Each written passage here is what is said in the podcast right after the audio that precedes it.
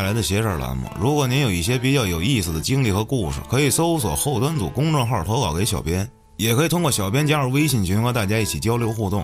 另外，后端组的周边也已经上线，您可以在公众号中搜索“周边”两个字，即可了解详情。大家好，我是老安，大家好，我是秋，今天为大家带来这个蜗牛同学的第三个故事长。篇灵异故事。这个听过前两期蜗牛故事的朋友就知道了，一讲他的故事，这一集这时间就够了。没错，今天这个呢，也是蜗牛的自己一个亲身经历，是有关于他之前买车的那么一段经历。汽车呀，对，闲言少叙，直接开讲啊。话说时间一倒，就要推回六七年前，啊，二零一三年。这时候蜗牛啊，三十岁，他正迈向了一段新的人生旅程，而立了是吗？立起来了 结婚了。啊，成家了。对，领证了。在这个一三年的一月四号啊，冒着凛冽的寒风，早上起来凌晨四点就起床了，民政局排俩人队领证了。看来那天是个好日子。嗯，这可能是刚过了二零一二世界末日，然后大家心都放下来了，对对对踏踏实实结婚了。哎，不是说好多二零一二十二月几号来着？十二月二十一号吧，还二十二？好像是二十一号。玛雅人预言那天我还等着就末日呢，啊！你准备好犯罪了呗？就 不大如我所愿。就没毁灭大家。嗯，我就你看电影里演的那种一末日是吧？嗯，大家就哎跑混乱啊。对，完全没有，很遗憾。不过二零二零年倒实现了这种混乱。全世界一起混乱啊，太确实是魔幻了大混乱。我操！尤其是咱们 American 呀呀，太牛逼了，攻击国会，我操！总统还在任时期呢，然后他们国家的资本把总统给封了，你不要瞎说啊！太狠了。接着讲啊，不久之后呢，蜗牛的太太啊就顺利的怀孕了，全家人都很高兴啊，马上他也能当爹了。这时候蜗牛的老妈呢，知道儿媳妇怀孕了，就一直想撺掇蜗牛赶紧买辆车，毕竟嘛，孕妇她到到哪儿都不方便，你有辆车方便点儿，对吧？但是呢，当时蜗牛说他的收入实在是微薄，微薄，买车还有点负担不起。跟太太商量之后啊，决定啊先忍忍，攒攒钱是吧？努力努力，工作再加把劲儿。嗯，有一回啊，跟太太去超市买东西，上了公交车之后啊，没人让座车上没，座，啊，没座上，咱俩就只能在这车里挤着。这媳妇儿就两只手搂着胳膊，也没地儿扶。这蜗牛呢，拎着一大堆东西啊，剩一只手了，死死的隔过去，两个人抓着那个扶手。嗯，明白。哎呦，这个难受啊！就是等于他一个人撑着两个人的重量跟两大包东西，嗯，咬牙坚持着。没一会儿顶不住了，便大声的央求周围有没有好心的乘客给他媳妇让个座。可能他太太呀，才怀孕一个多月，不是很显怀，所以呢，并没有人超理他。就这帮乘客们也是，就当没有听见，是吧？嗯，其实嘛，你说让座这件事儿啊，蜗牛自己说说，给你让是情分，不给你让是本分，也没必要吐槽人家。对，但是呢，是他下定了一个决心，就是一定要买辆车，嗯，就不能再这样让媳妇儿受委屈了。真好，正好他们家有一远房亲戚是卖二手车的啊，开着二手车车行的，姓何，啊，他们叫何叔。这何叔一听说蜗牛要买车啊，当下来吧，放心吧，侄儿找我来啊，这事儿包在我身上。哎，到了这何叔的这个车行啊，转了一上午，看着这整个厂子里的这个车呀，标价呀，全都是便宜的，都在这个六万、八万。哎，他内心也是充满了无奈，想了想自己的这个账户，工资卡，哎呀，基本上就是买不起。说本来还想打算买个越野的，可是现在想买个越野摩托车都够呛，就别想着什么大 SUV 了。嗯，就整个这个车厂转了个遍，就不是价格高，就是车况太差。哎，这何叔呢，看出来了，看出这蜗牛有点囊中羞涩。这蜗牛也知道，他心里也有点尴尬。可是他手里就这三万块钱，这面对着动辄五六万的车，你说你让他怎么办？这最后啊，这何叔啊，无奈的叹了口气，说：“哎，也就是你，也就是你，侄儿，你这刚结婚，可能这还没钱，我知道啊。你别说，叔这儿还真有一辆便宜的车，咱都是亲戚。我实话实说啊，这车有点小毛病，但不是大毛病。你要是不嫌弃，你就买这个啊。你要是觉得不行。”叔再帮你打听打听别的车，毕竟这买车也算是件大事儿，是吧？嗯，不能着急。本来这蜗牛已经跟太太准备就不要了，放弃了啊，可是跟这何叔都溜了一上午了，这也不在乎再多看一辆了，万一成了呢，是吧？到那儿一看啊，这是一辆啊雪佛兰，顶配的，什么车呀？《爱情公寓三》里曾小贤开的那辆小睫毛。艾维欧，哦，这车非常棒，啊，光洁如新，而且里程只有不到一万公里，九成新。最要命的是，它这售价啊，两万八，这么便宜。虽然说只是一台小两厢，但是这个车型啊，这个配置，在当时绝对得十多万往上，这仅仅是四分之一。我的个天哪，这太动心了，拿下！但是呢，咱们说有没有天上掉馅饼这种好事儿啊？嗯，你别说，真有，那就让蜗牛赶上了。这何叔说啊，就是这点小毛病，哎，你别担心，什么毛病呢？不是什么事故车什么的啊，就是这音响啊，还有这门锁呀，有那么点小问题。修了三四回也没修好，换零件又不划算啊，所以就一直没管它。反正车是两万五收过来的，我卖你两万八，我就是等于没赚你钱啊，嗯，也就是点成本。说你放心啊，我这绝对一分钱不赚你的。这车，也就是临时你就当代代步用啊。等过几个月，你跟你媳妇儿这酒席一摆，礼金一收，再拿着钱换辆新的去。到时候你再把这车呀，你得怼回来。你就相当于租车了，嗯，蜗牛一听，我这太合适了，是吧？哎呀，你说这有点这么小毛病，也不碍事儿啊，不影响驾驶，也就是音响有问题。那谁开车还听广播呀？你拿手机放点相声多好，是吧？门锁不上，那我也不怕，是吧？咱穷，我家里都不怕让贼偷，你还我还怕你扔我这车里头？那没关系，随便进，是吧？最好的就是这何叔还承诺随时还能继续接盘。要说呀，还是这何叔仗义，是真亲戚。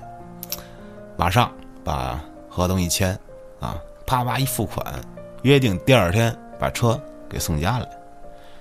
第二天呢，这何叔啊应约安排人把车送了过来，接过了车钥匙，蜗牛跟他媳妇儿迫不及待的就钻进了车里。把车开出了小区，这媳妇问：“老公，咱去哪儿？”蜗牛琢磨是啊，去哪儿啊？买了新车，咱得溜溜去是吧？哎，特地啊，跟公司请了个公休假啊，还剩几天时间，他决定来一场说走就走的旅行。嗯，于是他们俩人连行李都没拿啊，一脚油，直接上了下蓉高速，直奔桂林而去。滋润，桂林山水甲天下，看大瀑布去了。你听过那个吗？啊，去广西一骑马，听过那个吗？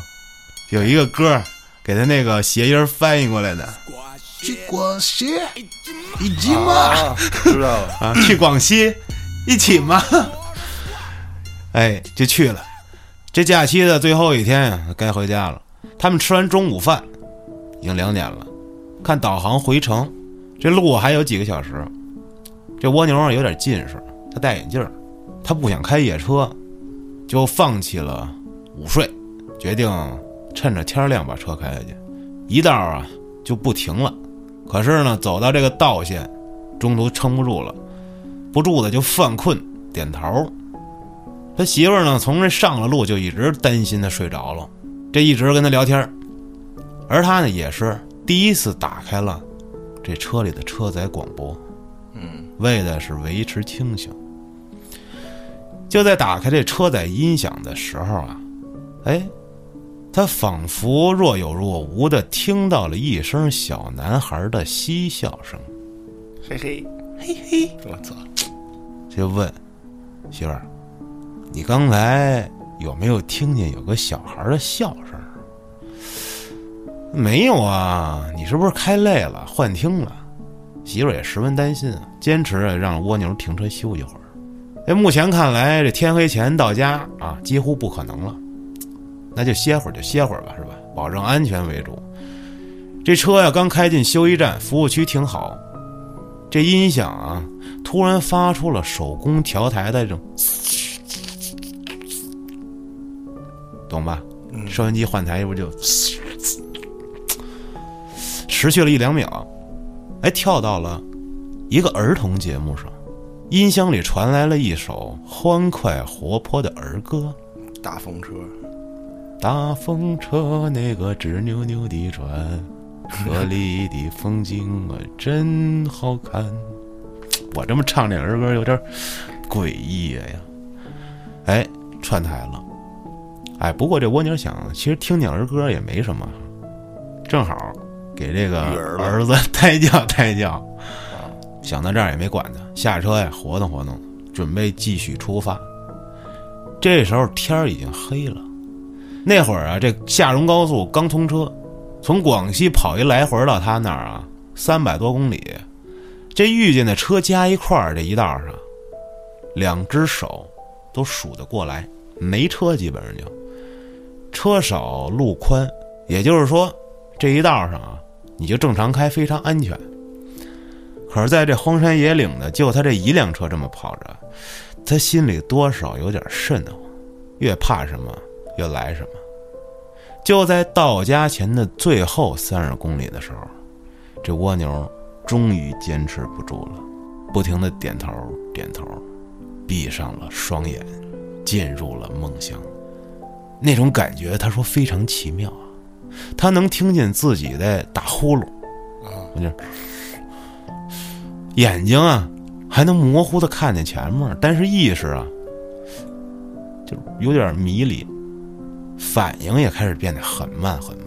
就恍惚呗，这就是恍惚。对，这双手开始捏着这方向盘，有点不受控制兰花啊，指捏，呃 有点晃晃。哎，这方向盘呀，就慢慢的往右边就歪过去了，这车也逐渐的朝着右边的护栏靠近。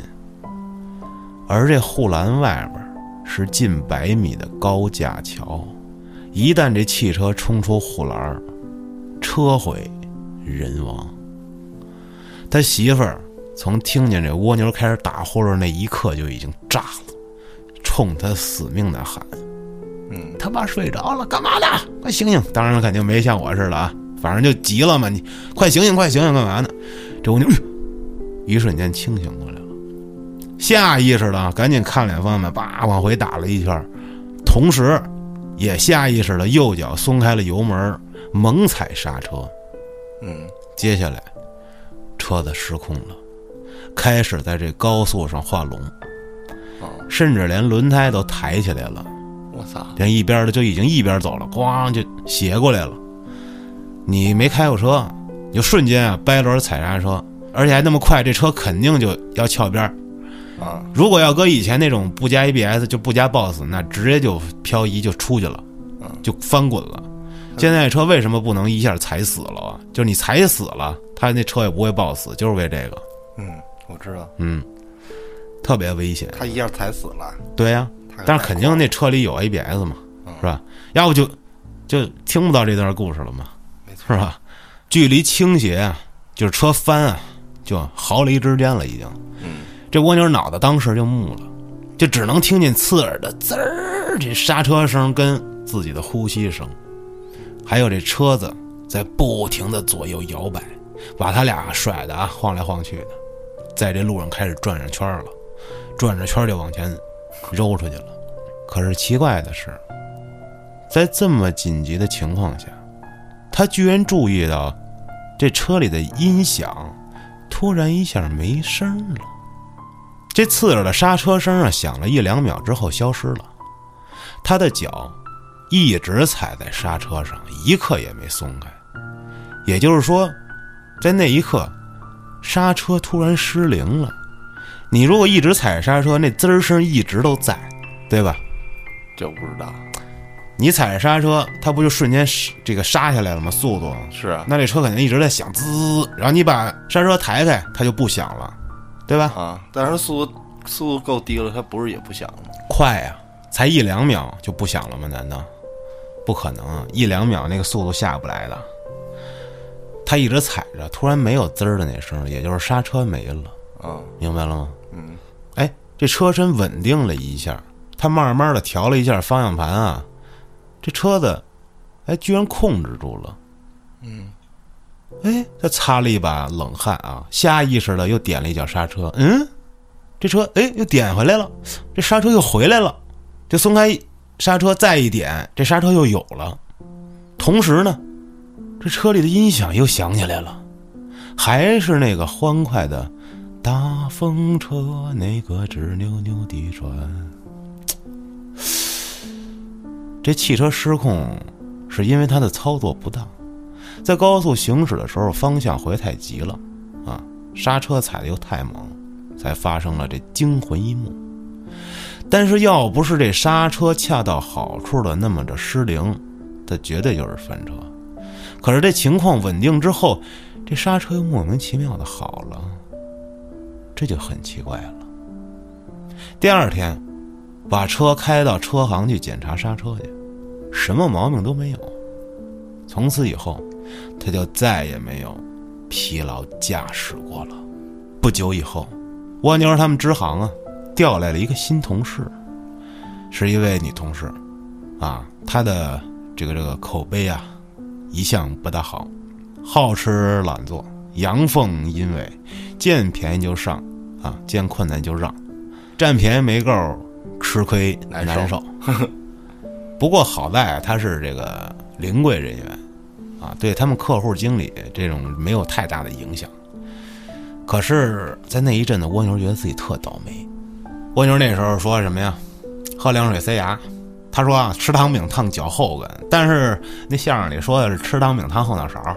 对，说怎么着啊？就是因为一你看我跟你讲那个糖流到胳膊肘了，一舔胳膊肘，他妈的糖饼糊后脑勺了。是对，你看你手里拿一糖饼，咔一咬流糖了，嗯啊，顺着手腕流到这个胳膊肘、小臂上了，然后一舔这小臂，然后手腕往后一直呼，啪，是糊后脑勺上了。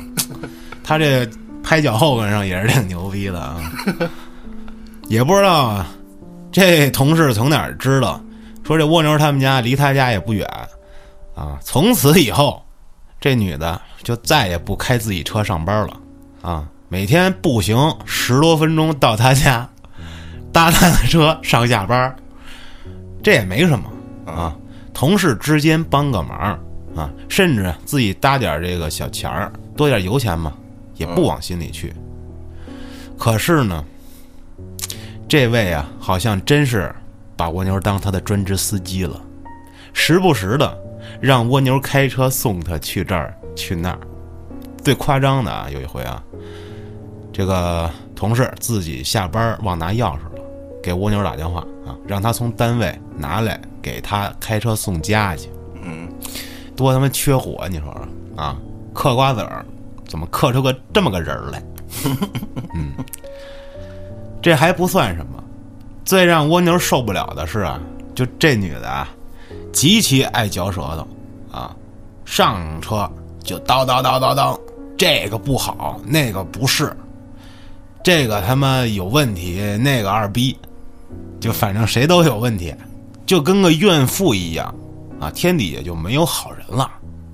这蜗牛最烦，最看不起这种背后嚼舌头根子的人。但是，这别人跟你聊天是吧？跟你说话，你不回应也不礼貌，答应呢，回应又觉得膈应的慌，就那种尴尬劲儿极其难受。其实这要搁我特好办，就直接我说给我滚蛋就完了，是吧？但是你说我这样的性格呢，就可能在这一个公司里也干不了长过两个月，是吧？嗯都滚蛋了。都 滚蛋了，就是最后我也我自己就滚蛋了，那没办法呀，这低头不见抬头见的是吧？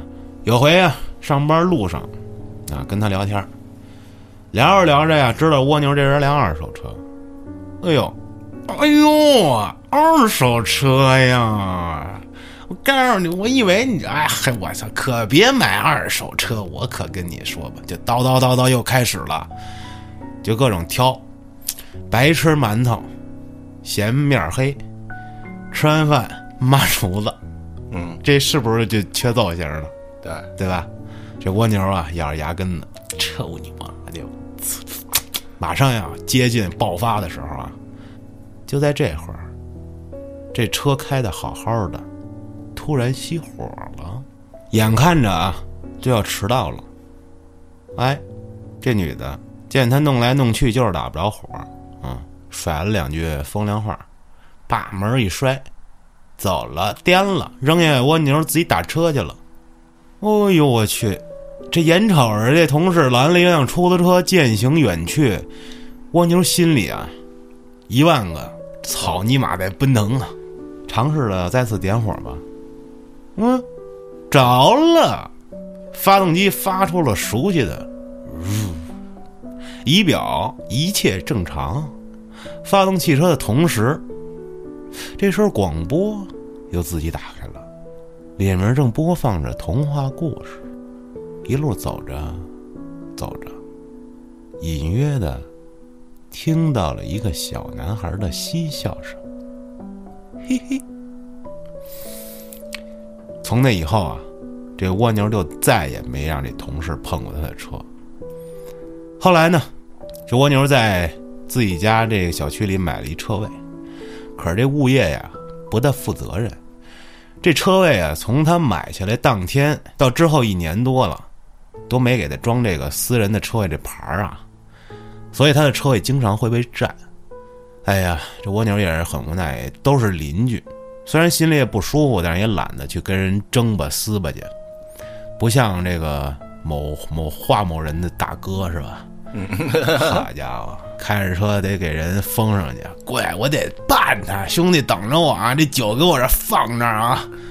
在他凉了之前，我肯定回来。好家伙，温酒斩华雄，这是我们经历过的一些奇人奇事儿。操，牛逼着的那哥俩，还得再要一碗面，吃完面再走，得把那一桌子剩下那最后那碗面吃了。我操，最后也不结账，给我来三袋生蚝，兄弟，牛逼。然后看看人车里留没留电话，留了呢也给人拨一下，没留的就写张条夹在这个雨刮器上，说让这个车主啊再另找这公共车位停。说这个周围啊，这小区空车位很多，停车也不难，就别老占着我这车位，这是我私家车位买的，还倒是挺客气。哎，就下次别停了，今儿你停就停了。啊，对，但是呢，一而再再而三，老有人停。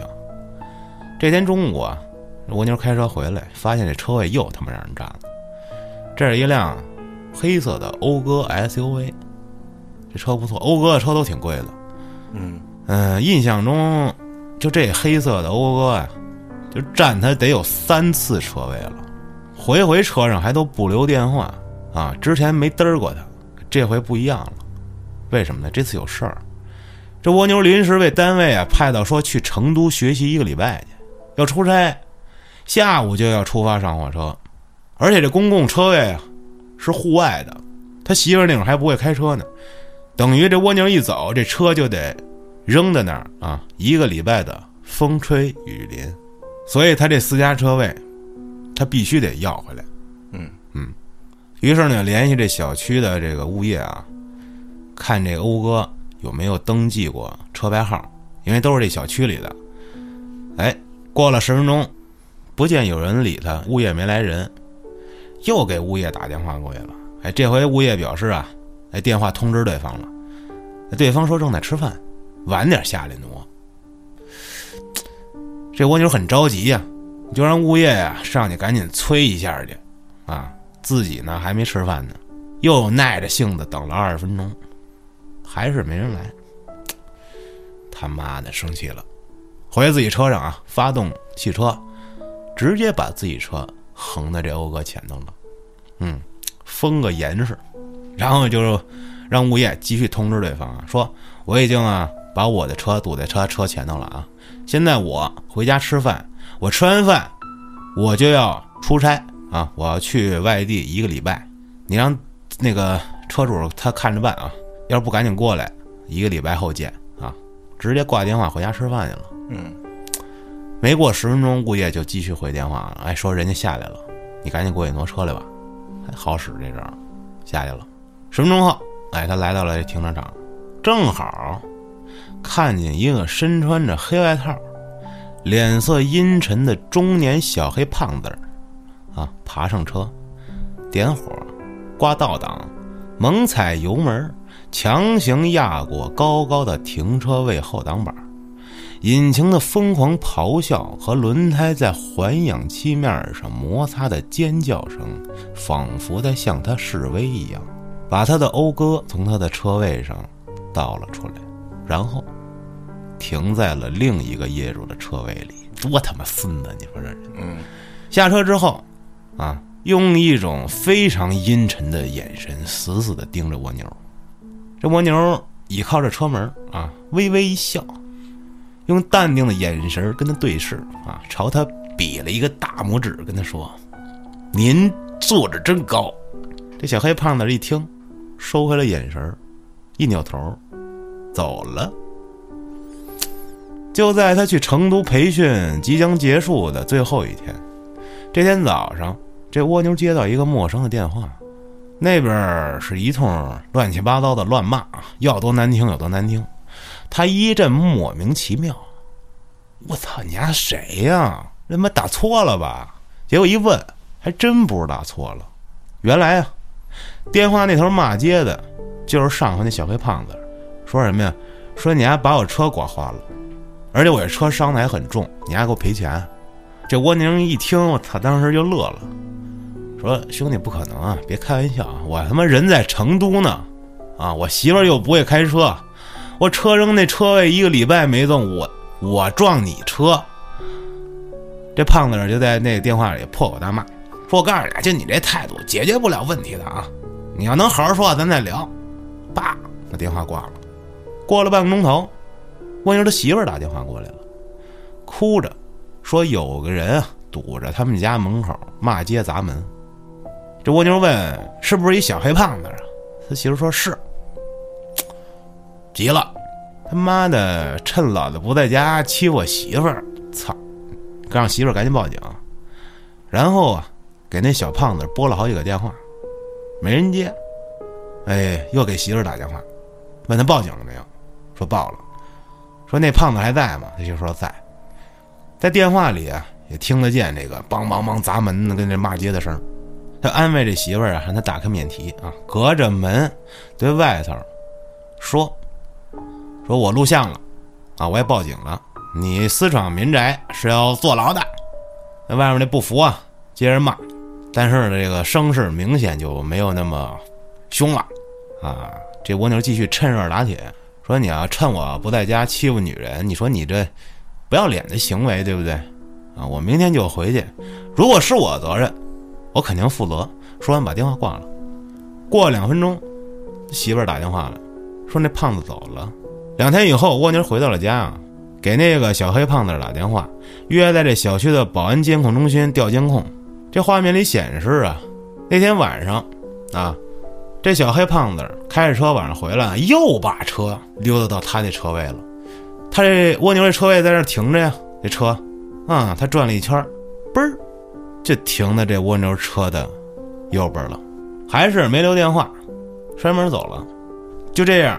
停车场里再没有别人来过，就慢慢倒这监控，倒倒倒倒到夜里十二点的时候，这时候这画面里就显示啊，这蜗牛车的右侧副驾的车门突然啪自己弹开了，就像啊有人从里面咣猛地给了这门一脚一样。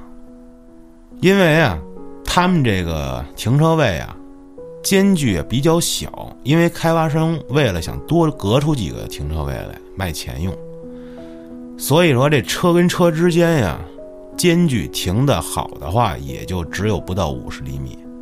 于是呢，他这车门弹开后，就直接怼在这小胖子这个驾驶位的车门子上了。干一坑，这小胖子怀疑车里有人啊，你看就这块儿，特地放大了这驾驶室的画面。画面里显示蜗牛的驾驶室里一片漆黑，空无一人。嗯，一直啊快进，快进到第二天上午。都没有人从这车里下来。这时候，大家惊了。这小黑胖子也说话有点打磕巴了。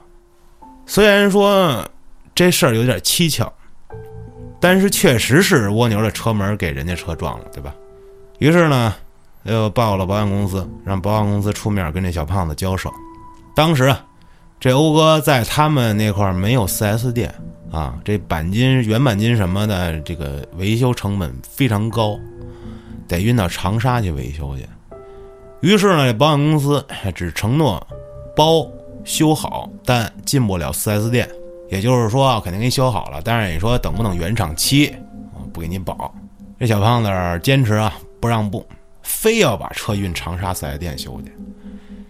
由于这二者之间的差价比较高，双方各执一词。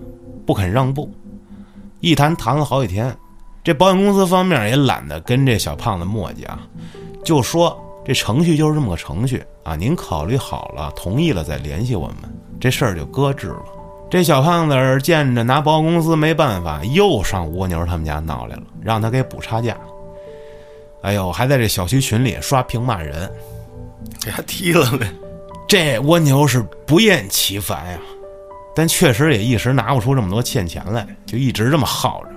过了几天，莫名其妙的这小胖子就消停了。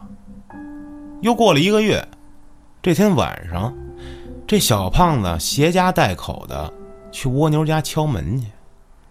这蜗牛还以为这胖子又憋什么大招呢啊，什么又来算计我啊，不肯开门。直到这胖子说明他是来道歉的。开了门，这小胖子一家啊，精神涣散，一脸的菜色，跟好几天没睡觉似的，脸色极其难看，啊，带了一堆礼物，一进门就带着妻子、孩子鞠躬道歉，让蜗牛他们大人不计小人过，收了神通吧，弄得这蜗牛啊莫名其妙，这事儿啊。也就这么莫名其妙的就了了。又过了三个月，在小区群里听说，这小黑胖子他们家搬家了，大快人心，莫名其妙。这会儿，这蜗牛就开始怀疑这车有问题，啊，就尽量的少去开车。又过了一阵儿。啊，那时候这蜗牛所在这支行行长啊，品行非常不端正啊，经常想方设法的扣下属员工的绩效功劳，想方设法在自己身上贴过来，责任呢就是拼命的找各种理由往别人身上推啊，自己的工作也经常推给别人干。这蜗牛呢深受其害，经常都是被这个支行行长啊当成挡箭牌、工具人。导致这蜗牛经常没时间处理自己的工作了。有一次，因为业务流程中啊有些材料不符合贷款条件，这蜗牛明确的指出来不能发啊，不能下款啊。这行长不仅不听，啊，居然还出言威胁他。后来呢，果然就出了问题。这上头领导要追责，这小子上头有人啊，打了个招呼，轻轻松松的把所有责任都推到蜗牛头上了。他妈的，杀人不过头点地啊！你太过分了，忍无可忍，就找这个行长去争执去了。啊，越说越不投机啊，越说越激动。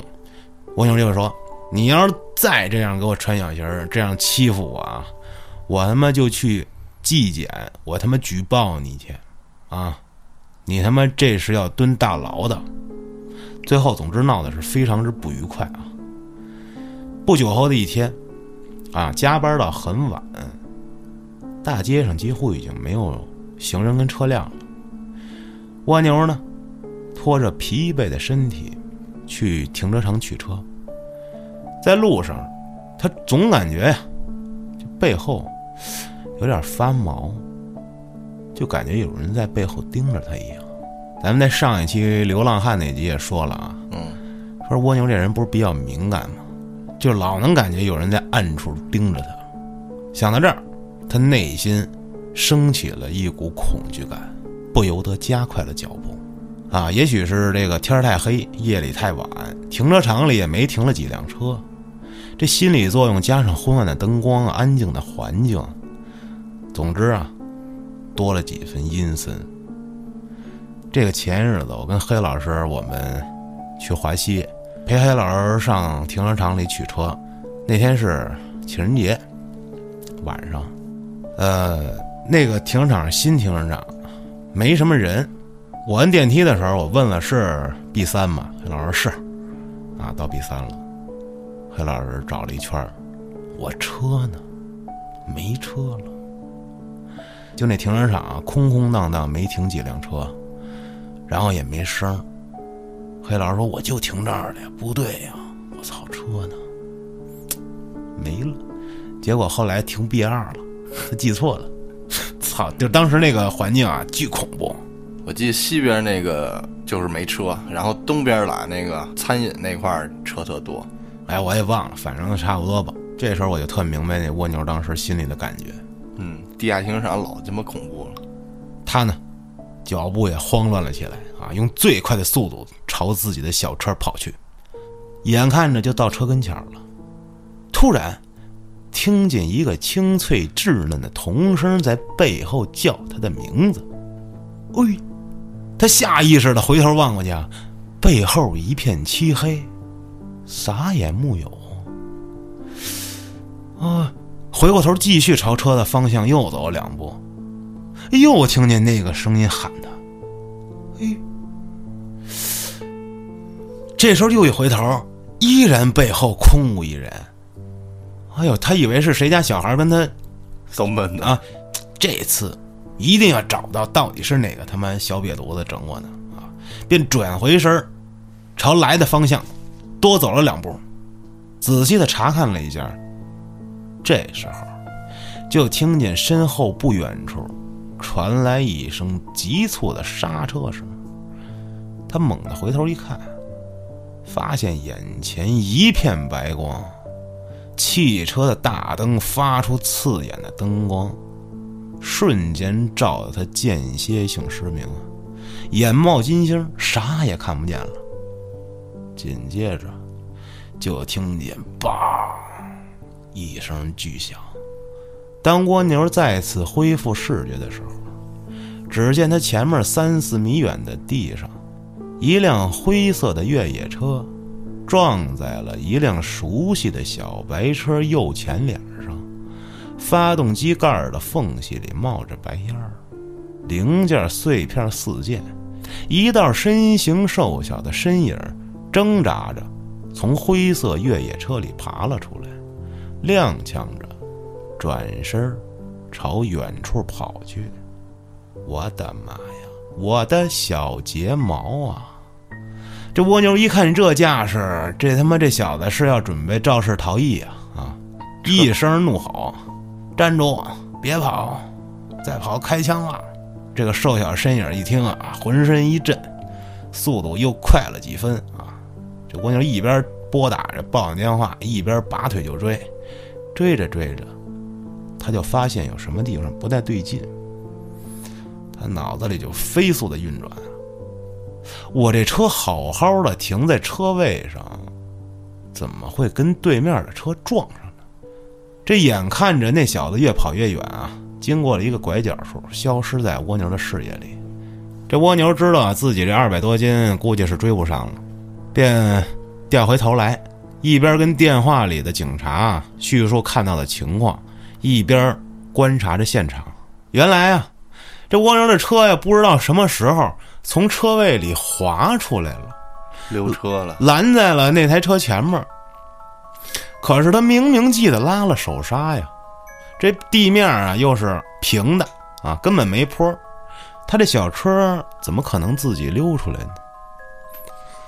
还有啊，就这样的碰撞啊，碰一下，嗯，也就算个小事故，走保险就完了呗。这人跑什么呀？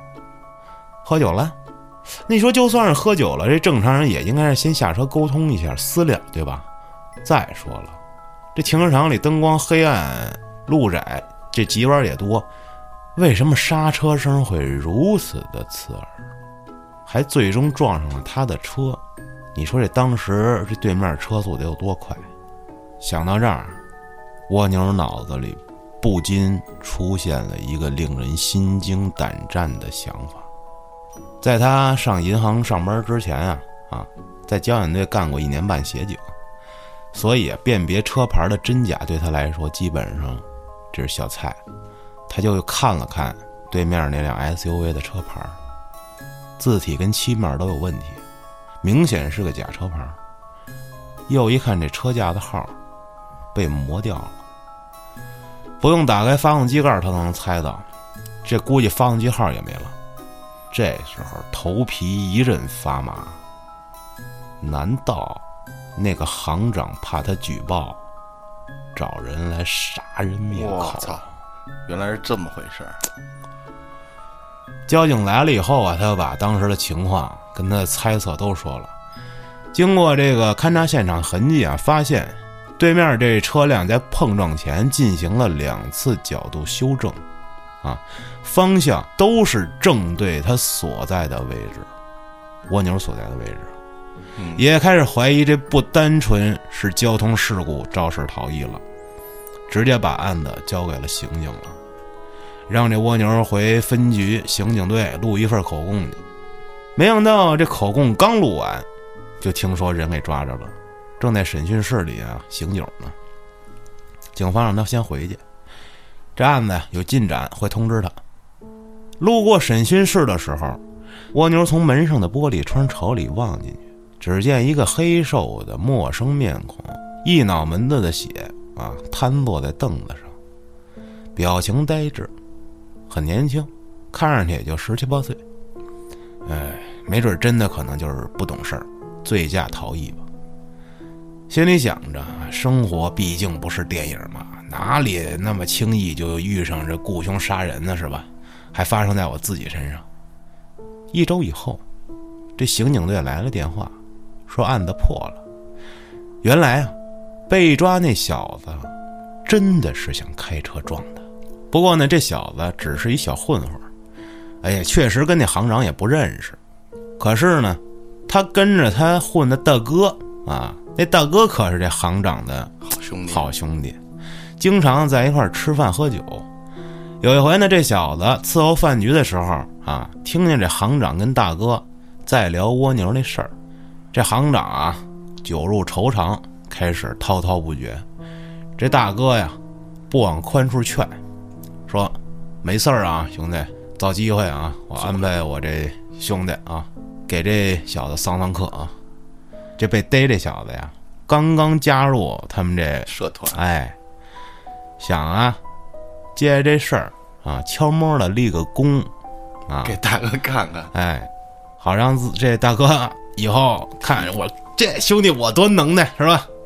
啊，擅自主张，不知道从哪儿弄了一辆这个盗抢车。那一个套牌车，找机会准备对这蜗牛下手，也挺厉害的。不知道怎么就能找着这蜗牛的车，找着那么准。毕竟贼人胆虚啊，小毛贼尚且如此，何况是要人命的这种事儿啊？这小混混啊，也可能是头次作案。想学武松醉打蒋门神啊，临行事前猛灌几口二锅头。心想着，万一被查了啊，我就说我醉驾，啊，逃脱法律制裁，也是太紧张，也可能是酒精上脑。事发当时啊，他根本没有注意到这蜗牛的车子正巧溜了出来，挡在了他面前。等他反应过来的时候，刹车已经来不及了。这小子又没养成系安全带的习惯啊，脑袋直接照着方向盘，叭就拍上了。结果蜗牛啥事儿没有，这小混混被弹出来的安全气囊给爆了头了。后来这行长啊，由于违规发放贷款、收受贿赂，东窗事发了。而这蜗牛呢，也担心打击报复，主动就辞退了，换了一家小银行继续工作。他那辆小睫毛呢，为他挡了一灾，救了他一命，却也差点给撞报废了。放在这何叔的修理厂修了两个多月才修好。把车子取回来的那天晚上，蜗牛又做了一个梦，他梦见一个三四岁大的小男孩跟他挥手道别。面色惨白的微笑着，眼里啊充满了不舍，对着蜗牛，嘿嘿，轻笑了一声，机不可闻，一闪即逝。蜗牛挣扎着醒了过来，一摸脸上，满脸的泪水。第二天一早，蜗牛去找何叔，质问他。那辆车之前到底发生过什么事儿？何叔挣扎了半晌，跟蜗牛说出了实情。原来这辆车的原车主啊是一个单亲爸爸。有一回啊，一个人带孩子出门办事儿，孩子被一个人关在车里了。结果等想起来，三个多小时过去了。大热天儿，户外温度都直逼四十多度了，那可是湖南啊。啊，车里就别说了啊！这孩子才三岁，又不懂得自救，停车的地方也没人看着，就这样活活的被闷死在了车里。这爸爸呀，伤心过度，为了呀不再睹物思人，这几乎全新的车呀就当二手车给卖了。这何叔说到这儿，蜗牛不由想起了。这在下荣高速上那一声轻笑，还有他莫名熄火的那次，以及这爆开的车门，等等等等。哎，莫名的一种悲伤情绪淹没了蜗牛。他赶紧去这市场上买了这个香烛纸钱儿，跟媳妇儿说了这一堆事儿啊，带着媳妇儿来到这小睫毛的面前，拉着媳妇的手。一边郑重的冲着小橘毛鞠了三个躬，说了三声谢谢。他不知道这孩子还在不在，听不听得见。此刻呢，他只想再听到那一声“嘿嘿”，可是什么都没有发生。他想，这小男孩应该已经走了。蜗牛再次哭着醒过来了。满脸都是泪水。原来，这还是一个梦。啊！门口响起了粗鲁的锤门声跟骂街的声音。他从床上爬起来，走出去开门。一个面色深沉的小黑胖子站在他的面前，满脸横肉，口吐污秽，让他赔车门的钱。蜗牛突然一拳挥出，砸在了门口的不锈钢鞋柜上。砰的一声巨响，留下一个一寸深的凹坑，揪着这黑胖子的脖领子，把他从十二楼拖到一楼楼梯间，盯着他的眼睛，照着他猥琐的脸一顿怒吼。小黑胖子两腿打着哆嗦，回去了。不久以后，蜗牛跟媳妇正式摆了酒席，收了礼金，有钱了。就把这辆小睫毛卖回给了何叔，买了台新车。可是他去卖车的时候，何叔把这台车便宜的真正原因跟他说了，这内容跟蜗牛梦见的几乎一样。而过了几年，那位行长真的因为违规操作造成了损失，被解雇了。又过了几个月。媳妇儿临产了。二零一三年十二月四日中午两点多，医生呢把孩子抱到了蜗牛的面前。他看了一眼孩子，是个男孩，这小家伙胖乎乎的啊，闭着眼睛很安详。这蜗牛他妈说呀：“哎，跟你小时候长得一模一样。”过了几天，儿子睁眼了。有时候大人逗他玩儿，他就会哧哧的笑。嘿嘿，机不可闻，一闪即逝。结束了。这在投稿的最后有两个字儿，我操，然后五个感叹号，郭哥是文笔，我操，感叹号感叹号，我操，这个二手车的故事也讲完了。那是说等于说他从第二个故事开始，最后第三个故事是梦里的事儿。等于是那小胖子来敲门。啊。那件事儿开始就是梦，但是真有第二件事也是真的。撞人车门的那是真的，啊，就是那个暗杀那是买凶杀人，这是假的，对是梦。对，是梦。但是后来，行长也走了，嗯，但是因为啥不知道，牛逼，好像是买了个变形金刚，同样也都是雪佛兰，哎哎，对，小黄蜂，我操，小睫毛太狠了，我也想拥有这么一辆车。能变形就这小孩儿吧，他也不知道你是谁呀，就是感觉哎，有人来陪我了。挺好，耐人寻味，这故事、嗯。挺好的。然后最后包括自己小孩儿降生的时候，嘿嘿，哎，这个故事嘛，这个确实，这就是生活上的事儿啊，就是有一些说不清道不明的东西在里面，嗯，不用太过于较真儿。